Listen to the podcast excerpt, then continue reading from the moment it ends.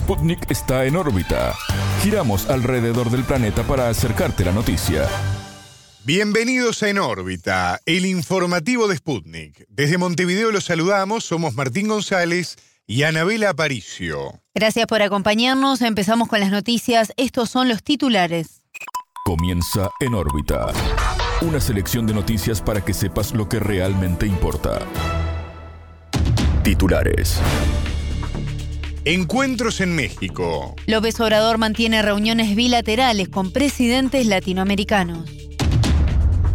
Conflicto en Ucrania. El Parlamento Europeo adoptó nueva resolución contra Rusia. Traición a la patria. En Perú, el Tribunal Constitucional ordenó al Congreso anular el proceso de denuncia contra Castillo. Tensión. Siria tomará todas las medidas para defender su territorio en respuesta a ataques de Turquía. Reclamos. El gobierno de Argentina inició las nuevas auditorías a planes sociales. Sorpresas. En Qatar, Japón venció 2 a 1 a Alemania y logró su triunfo más importante en la historia de los mundiales. Estos fueron los titulares, vamos ahora al desarrollo de las noticias. El mundo gira y en órbita te trae las noticias. Noticias. Articulación. El presidente de México, Andrés Manuel López Obrador, mantendrá varias reuniones bilaterales comenzando con su par chileno, Gabriel Boric. Luego se reunirá con su colega colombiano, Gustavo Petro, y el presidente de Ecuador, Guillermo Lazo. Las reuniones fueron fijadas tras la suspensión de la cumbre de la Alianza del Pacífico a realizarse inicialmente en México los días 24 al 25 de noviembre. El evento se pospuso para celebrarse en el mes de diciembre en Lima, Perú, cuando el presidente Pedro Castillo asumirá la presidencia pro tempore del bloque. Esto ocurrió porque el mandatario peruano no pudo viajar a México ya que no recibió la autorización del Congreso mientras se enfrenta a investigaciones judiciales por corrupción. En órbita dialogó con el analista político y periodista mexicano Julián Andrade. Para el entrevistado, los encuentros presidenciales en México son reuniones de articulación para una región que así lo requiere. Sin duda son encuentros interesantes los que tendrá el presidente de México con el, mandatario de Chile, de, Colombia y de Ecuador. Es, digamos, una, una suerte de articulación de, de, de políticas en el, en el propio en el propio continente y además significativa por, por la situación de estos, de estos países, ¿no? Primero Boric, una democracia sólida, la chilena, un, presidente que, que, proviene de la izquierda, pero que ha conformado una visión bastante reformista, eh, dialoguista de, de la política. Gustavo Petro, que en 100 días ha tenido logros importantes y me parece a mí que también tienen que ver mucho con su capacidad de diálogo. Y Guillermo Lazo, sin duda, eh, el, el, presidente Ecuador, que está pasando por momentos complejos que tienen que ver con la realidad política ecuatoriana, pero también con cuestiones relacionadas con el crimen organizado, en la que la cooperación con México puede ser importante. A criterio de Andrade, la cita de López Obrador con el colombiano Gustavo Petro puede dar lugar a contrastes en varios aspectos. Primero que nada, eh, en la actitud del propio Petro ante quienes son sus adversarios y opositores, ¿no? Eh, percibo desde México un presidente que justamente intenta, intenta gobernar, gobernar para todos.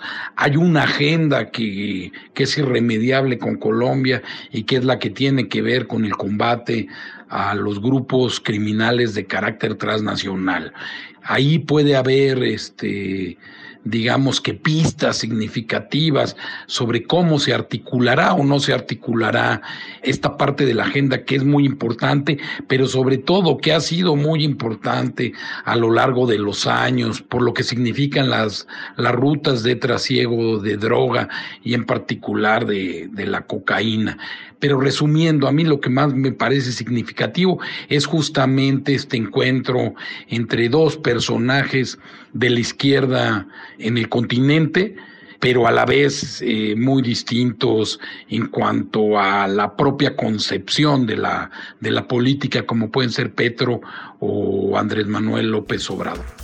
Según el periodista mexicano, la reunión con el ecuatoriano Guillermo Lazo es una muestra concreta del rol de articulador que AMLO busca en la región. Con Guillermo Lazo eh, lo que hay es una señal de, este México que actúa en la región, que debe ser un participante importante, que debe dejar de estar encerrado en, la política local y el ver justamente hacia el sur, hacia el sur del continente y a situaciones eh, de complejidad política muy, muy particulares como las de Ecuador, a las que se suma justamente, decía yo un momento antes, el tema del crimen organizado, por, porque hay presencia de grupos criminales mexicanos ya de alta gama, como es el, el cártel de Jalisco Nueva Generación, y esto obviamente eh, desata la necesidad de, de coordinación entre las áreas de seguridad de ambos, ambos países habla también de que en el continente, más allá de posiciones políticas, se puede converger en, en, justamente todas estas líneas generales que convienen a la región y en la necesidad justamente de articular esfuerzos que, que sean de provecho para todos nuestros países. Escuchábamos al analista político y periodista mexicano Julián Andrade. Patrocinios. El Parlamento Europeo adoptó una resolución no obligatoria que reconoce a Rusia como Estado patrocinador del terrorismo por su operación militar especial en Ucrania. Como respuesta, la portavoz de la Cancillería rusa, María Zaharova, respondió vía Telegram que la Eurocámara sea nombrada como patrocinador de la estupidez. El documento de Bruselas fue apoyado por 494 parlamentarios mientras que 58 votaron en contra y 44 se abstuvieron. El texto llama a la Unión Europea y sus países miembros a elaborar una base legal con una lista de estados patrocinadores del terrorismo e incluir a Rusia. Los diputados además instaron a las instituciones del bloque comunitario a seguir con su política de aislamiento internacional del país euroasiático. También convocaron a reducir las relaciones diplomáticas con Moscú hasta el mínimo necesario e imponerle otro paquete de sanciones. En otra medida, Polonia impidió al canciller Sergei Lavrov participar de una reunión de la Organización para la Seguridad y la Cooperación en Europa el primero y 2 de diciembre. Si no se permite que el ministro del país del que hablan todos los días intervenga, no es una señal de unidad, sino una muestra de su locura, dijo Zaharova a Sputnik.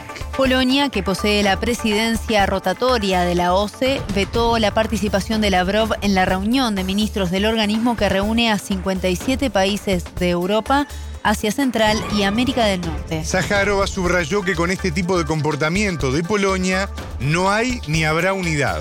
La diplomática remarcó que Varsovia hace lo posible para obstaculizar el diálogo.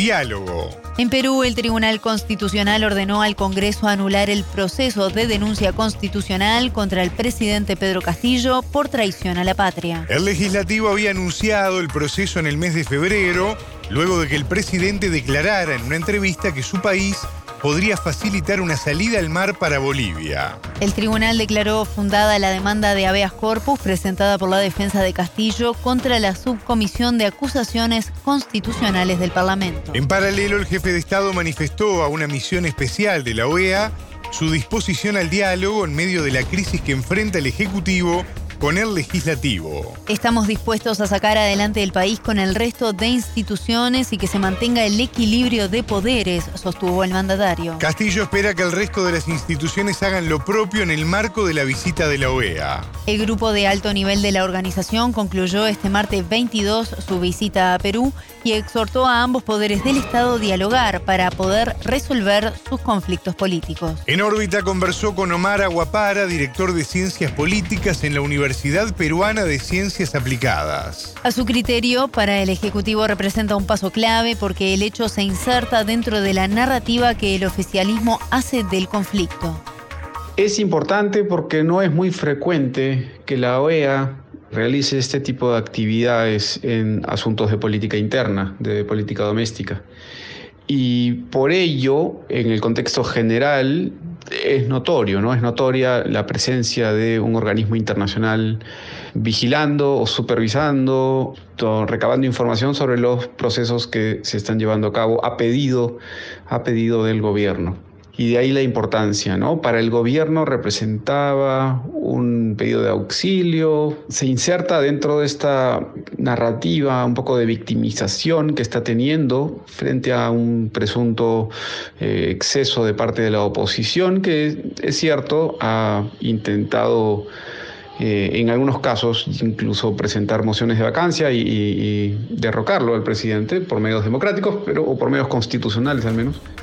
Para el entrevistado, considerando los errores propios del Ejecutivo y los cometidos por la oposición, el llamado al diálogo hecho por la OEA era de esperar. Bajo esa, bajo esa premisa, en ese contexto, es muy difícil pensar que la OEA pudiese hacer algo más que realmente invocar al diálogo, ¿no? Eh, que es probablemente lo que termina haciendo. Eh, va a haber una misión, probablemente hay un informe, eh, difícilmente sea favorable para algún lado de forma definitiva. Eh, yo creo que cada lado va a buscar tomar partes del informe para, para su propio lado. Y, creo que lo que ha servido sobre todo es para, para, que el Ejecutivo gane tiempo, ¿no? Y ha exportado esta eh, estrategia de victimización hacia un terreno internacional. Dudo mucho que la OEA vaya a legitimar pero un informe neutral o que no dice mucho de alguna manera también lo, lo ayuda, ¿no? Ayuda, creo, ayuda, favorece al status quo, favorece sobre todo al presidente. Aguapara sostuvo que enfatizar el diálogo será la estrategia a sostener por parte del organismo para colaborar con una crisis que difícilmente cambie. Ante la ausencia, como mencionaba, clara de arbitrariedades o de abusos democráticos, y la evidencia sí de que existe un ánimo confrontacional, de que hay una crispación y una crisis y un enfrentamiento entre la oposición y el gobierno, creo que lo que va a eh, recomendar probablemente esté alineado dentro de lo que eh, está al alcance de la OEA, que probablemente involucre ofrecerse como mediador eh, en mesas de diálogo y favorecer espacios donde quizás se pueda llegar a, algún tipo de acuerdo político, ¿no? Aunque ningún lado, ni el Ejecutivo ni la oposición han utilizado dichos espacios que se encuentran presentes en el ámbito nacional hasta el momento, ¿no? Y quizás un impulso de la OEA podría ayudarlo, pero creo que sobre todo ha habido una función más utilitaria de la OEA por parte del gobierno y la oposición ha hecho todo lo que ha podido para demostrar su caso en la corta visita que han tenido. Pero difícilmente cambia algo tras esta misión. Escuchábamos a Omar Aguapara, director de Ciencias Políticas en la Universidad Peruana de Ciencias Aplicadas.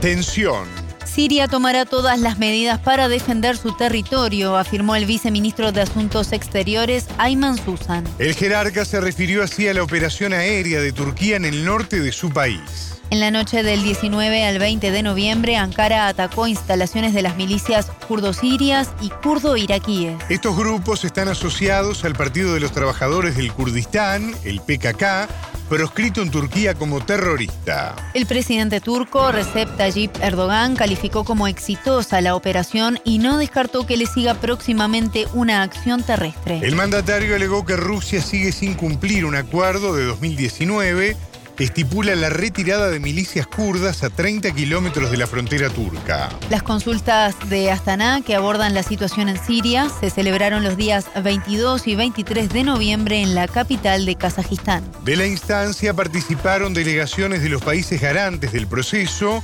Rusia, Turquía e Irán, así como representantes de la ONU y de países observadores. El vicecanciller sirio sostuvo que Ankara incumple con los compromisos asumidos en el marco del proceso de Astana. Y agregó que sus acciones militares son inaceptables al conducir a una escalada de tensiones. El conflicto armado entre las fuerzas turcas y de las milicias del PKK, con presencia en el norte de Siria e Irak, empezó en 1984 y se reanudó en 2015. La reciente operación de Ankara se vincula al atentado del 13 de noviembre en el centro de Estambul, que dejó seis muertos y 81 heridos. La presunta autora material confesó tras el arresto su vinculación al PKK, en tanto el gobierno turco sospecha que ingresó al país desde la norteña ciudad siria de Afrin. Reclamos. El gobierno de Argentina inició las nuevas auditorías a planes sociales. El procedimiento es de carácter virtual a través de la aplicación Mi Argentina. En el primer día se anotaron más de 57 mil personas. La ministra de Desarrollo Social, Victoria Tolosa Paz, anunció que quienes no completen la nueva fiscalización antes del 6 de enero perderán el beneficio. Las auditorías responden a la filtración de un informe de la Administración Federal de Ingresos Públicos, la AFIP, a Desarrollo Social, que arroja miles de presuntas incompatibilidades. El ministerio ya suspendió a 3.190 beneficiarios de planes que presentaban irregularidades por comprar dólar ahorro o por consumos excesivos con tarjeta de crédito. En rechazo con la acción del gobierno, esta semana hubo importantes movilizaciones de organizaciones sociales. Sputnik dialogó con María, beneficiaria del Plan Potenciar Trabajo y cofundadora del merendero Sueño Cumplido en el barrio Las Lilas de Longchamps, provincia de Buenos Aires. Supuestamente va a haber aumentos, pero lo que se está diciendo es que va a dar de baja a los planes sociales porque dice que compramos dólares. Yo creo que los compañeros, mis compañeros, sea, todos los compañeros de nuestra organización del Pueblo Obrero, no tienen para comprar dólares. Eh, yo te invitaría a venir a una movilización y ves, para que vos veas, o quien quiera que vea, cómo nos manejamos nosotros. O sea, nosotros todos a pulmón, nadie nos da nada. Nosotros hacemos sacrificios de poner entre todos los compañeros un pesito para comprar la carne y hacer una olla popular para el barrio para el comedor porque hay gente que no tiene para comer, muchísima gente. Yo a cuatro cuadras de mi casa tengo una toma y esa gente viene a buscar comida. Si bien en mi barrio hay otros merenderos, no damos abasto. Debe haber mínimo 10 merenderos en mi barrio de distintas organizaciones y no damos abasto porque la plata no alcanza, porque la gente no tiene trabajo. El merendero recibe a niños y cuenta con 300 trabajadores y a su vez capacita a vecinos con cursos sobre educación sexual o enseñanza de sanitización. El recorte de los planes por ahora es ínfimo, apenas 0,3% de 1.362.000 personas inscritas en Potenciar Trabajo, que otorga 27.275 pesos a cada beneficiario. La entrevistada brindó su opinión sobre la acción del gobierno en los recortes a los planes sociales. Todos Paz viene de un gobierno peronista que ya hace varios años que viene este gobierno y todo es lo mismo, es más de lo mismo. O sea, vienen contra el ajuste, contra la clase trabajadora, contra el más vulnerable. Ellos no van a pensar en nosotros, ellos piensan en lo que es, vamos a decir, la gente que tiene plata contra el capitalista. No piensan la gente trabajadora, al contrario, nos dan a nosotros la clase trabajadora. O sea, nos dan en el sentido que eh, todo recae sobre nosotros, porque tenemos que pagar nosotros la deuda del FMI que la generó el gobierno. Eso lo tiene que pagar el gobierno, no nosotros. Yo creo que si el FMI sigue apretando como aprieta, nos van a dar de baja todos los planes sociales y va a haber muchos más pobres de lo que hay hoy por hoy. El mm. gobierno está mirando en pagarle al FMI, pagar esa maldita deuda y no está mirando en la gente que verdaderamente necesita un plato de comida o un trabajo genuino. María se refirió también a la mirada del conjunto de la opinión pública argentina con respecto a los beneficiarios de los planes. Y tenemos el que está al lado de nosotros y nos apoya por las luchas que nosotros damos, porque si bien nuestra organización hizo muchas luchas y viene ganando muchísimas, sin más lejos lo del SUMNA, eh, lo de los concurrentes y disidentes, o sea, si vos luchás, ganás. Si vos te quedas estancado, no ganas nada. Después tenés el que te mira desde arriba y dice estos negros planeros, pero porque ellos tienen un plato de comida en la mesa y cuando hace frío tienen abrigo y hay gente que no. O sea, tenés las dos visiones de la sociedad. Hoy por hoy, mayoritaria es la que se une a nosotros y pelea con nosotros, por la cantidad de gente que viene y se acerca y dice, yo me quiero organizar porque no tengo para comer. Aunque sea, quiero recibir, no sé, un plato de comida. Escuchábamos a María, beneficiaria del Plan Potenciar Trabajo y cofundadora del merendero Sueño Cumplido en el barrio Las Lilas de Longchamps de la provincia de Buenos Aires. Sorpresas. Japón venció de atrás 2 a 1 a Alemania y logró su triunfo más importante en la historia de los mundiales de fútbol. Los europeos comenzaron ganando con un gol de tiro penal de Ikaigun Dogan al minuto 33. Sin embargo, el entrenador nipón, Hajim Moriyasu, acertó con las sustituciones en el entretiempo en busca de mayor protagonismo en el juego. Los ingresados Ritsu Doan y Takuma Asano a los minutos 75 y 82 se encargaron de la histórica remontada en el Estadio Internacional de Califa. El arquero del conjunto asiático, Suichi Gonda, fue una de las figuras excluyentes del partido con intervenciones clave en los últimos minutos ante la presión del equipo rival. La derrota de Alemania, tetracampeona del mundo, complica sus posibilidades de pasar a octavos de final. Mientras la alegría se apoderó de las calles de Tokio, Osaka y otras ciudades de Japón por el contrario, los medios de prensa alemanes fueron duros con su selección. El diario Bild destacó el comienzo de la debacle del equipo dirigido por Hansi Flick, mientras Die Welt subraya que el conjunto quedó entre la espada y la pared. Y a segunda hora por el grupo E, la selección centroamericana Costa Rica fue goleada 7 a 0 por España. La selección campeona del mundo en Sudáfrica 2010 logró el triunfo más categórico en lo que va del certamen. En tanto, este jueves 24 debutarán las selecciones sudamericanas de Uruguay y Brasil contra Corea del Sur y Serbia respectivamente por los grupos H y G. Hasta aquí en órbita. Pueden escucharnos a las 18 horas de México, 21 de Montevideo y a las 0 GMT por sputniknews.lat. En órbita.